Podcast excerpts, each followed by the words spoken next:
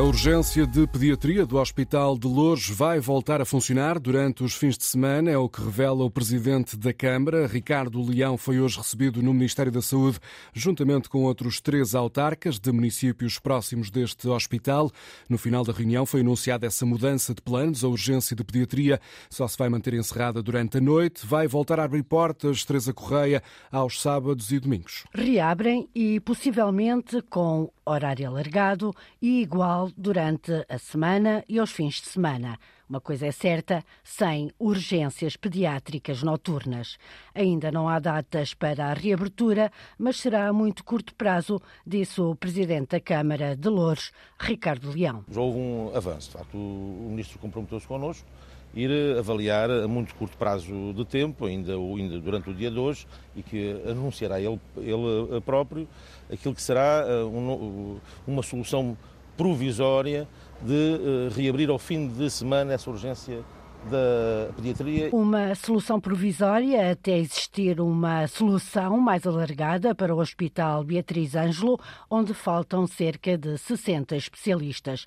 O ministro Manuel Pizarro comprometeu-se com essa solução até ao final do mês, esclarece o presidente da Câmara de Louros. Onde há necessidades de um serviço mais eh, específico, de irmos ao privado, fazer parcerias muito específicas. Este compromisso do Ministro em reconhecer que também o Hospital Betajano não está a funcionar naquilo que ele também gostava que tivesse e de reunir connosco no final do mês para nos apontar soluções e caminhos a curto prazo, a médio prazo, onde a solução da, da parceria pública-privada não está de parte, mas até lá tem que se encontrar caminhos para se dar respostas a vários serviços que existem de falhas e que falham. O Ministro da Saúde recebeu os autarcas de Loures, Odivelas, Mafra e Sobral de Montagraço, as quatro autarquias servidas pelo Hospital Beatriz Ângelo, são cerca de 300 mil utentes. Não há ainda uma data concreta, mas a urgência pediátrica do Hospital de Lourdes vai voltar a funcionar ao fim de semana. Fica encerrada apenas durante o período noturno. O Bispo de Beja defende que os padres que cometeram crimes de abuso sexual de crianças devem ser perdoados. João Marcos, que não respondeu aos pedidos de contacto feitos pela Comissão Independente por alegado esquecimento, diz agora, em entrevista à SIC, que o perdão existe na Igreja Católica e que esse perdão pode ser aplicado a estes padres abusadores? Todos somos pecadores, todos somos limitados, todos temos uh, falhas. Esta maneira de abordar as coisas uh, não é muito católica. Uh, na Igreja Católica existe o perdão. O perdão é um novo nascimento.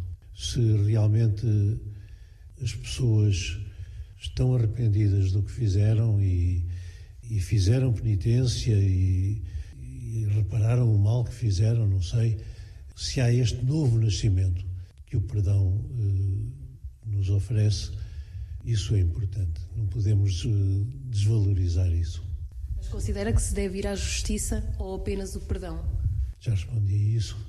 Ou seja, a justiça é como que a estrutura que segura, que dá firmeza a este edifício que é a caridade que é o perdão, que é a misericórdia.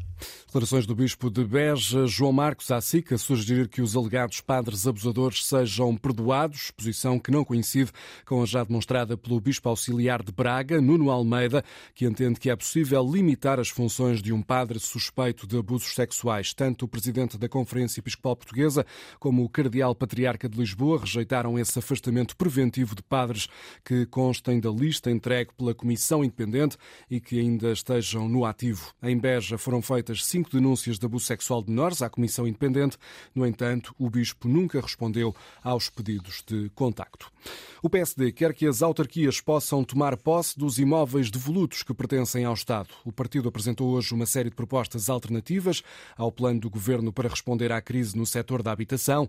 Em vez do arrendamento coercivo de casas de proprietários privados, o PSD defende, Inês Ameixa, a identificação e utilização de imóveis públicos que estão vazios. O PSD diz que é preciso agitar as águas no mercado da habitação em Portugal, desde logo com as autarquias a ficarem com a posse dos imóveis devolutos do Estado. Nós criamos um sistema completamente inovador, semi-automático, no, no fundo, semi-automático porque precisa de uma iniciativa, liderada de base local, autarquias, sozinhas ou em conjunto com promotores eh, particulares, identificam o imóvel do Estado que estão espalhados por todo o país, apresentam um projeto para a sua, o seu aproveitamento, recebem eh, a possibilidade de aceder ao imóvel por um período que pode ir até 50 anos para ehm, poder utilizar aquele imóvel público para projetos com interesse uh, público. O vice-presidente do PSD, António Leitão Amaro, explica também que é proposto um subsídio amplo para apoiar os arrendatários. Que é de 25% em geral para os abrangidos e tem uma majoração até um terço para os jovens.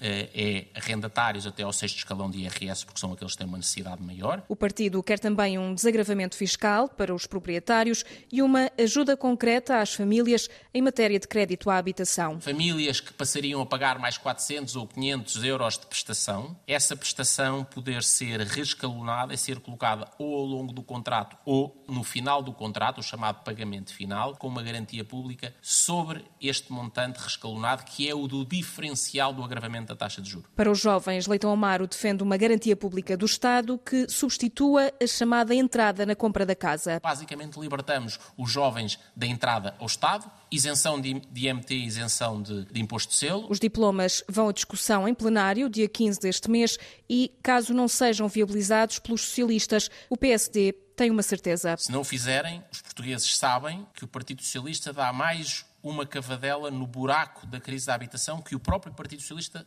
cavou. Propostas do PSD para aumentar a oferta a preços acessíveis no mercado de arrendamento e compra de casa. O Ministério Público abriu um inquérito ao caso de alegados maus tratos num lar privado no Conselho da Lourinhã. Numa resposta enviada à Antena 1, o Gabinete de Comunicação da Procuradoria-Geral da República confirma a abertura do inquérito, mas não adianta mais detalhes. A informação surge um dia depois do Ministério do Trabalho, Solidariedade e Segurança Social ter também ordenado uma averiguação urgente a este lar de idosos. De acordo com uma reportagem transmitida pela SIC no passado domingo, existem relatos de falta de higiene nos cuidados aos utentes do lar Delicado Raminho. Há também denúncias de refeições confeccionadas com restos e de falta de água quente para os banhos.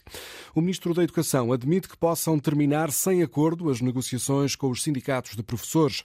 Numa altura em que se aproxima o fim desse processo negocial, João Costa assume que são mais os pontos de divergência do que os de aproximação. Temos aqui um contexto, uh, quase diria, histórico de de aproximações também àqueles que são pedidos antigos do, das organizações sindicais e por isso é com este espírito de, e, com este, e com, este, com este resultado de um processo negocial que foi longo uh, que vamos para esta negociação suplementar que agora foi pedida pelos sindicatos. E portanto queremos terminar estas negociações com toda a dignidade, sabendo que há pontos de encontro, há pontos de desacordo, provavelmente os pontos de desacordo não permitem um, um acordo global. Ministro da Educação, em declarações à SIC esta tarde em Bruxelas, onde João Costa participa num encontro da União Europeia, a admitir que podem terminar sem fumo branco as negociações entre o governo e os sindicatos de professores.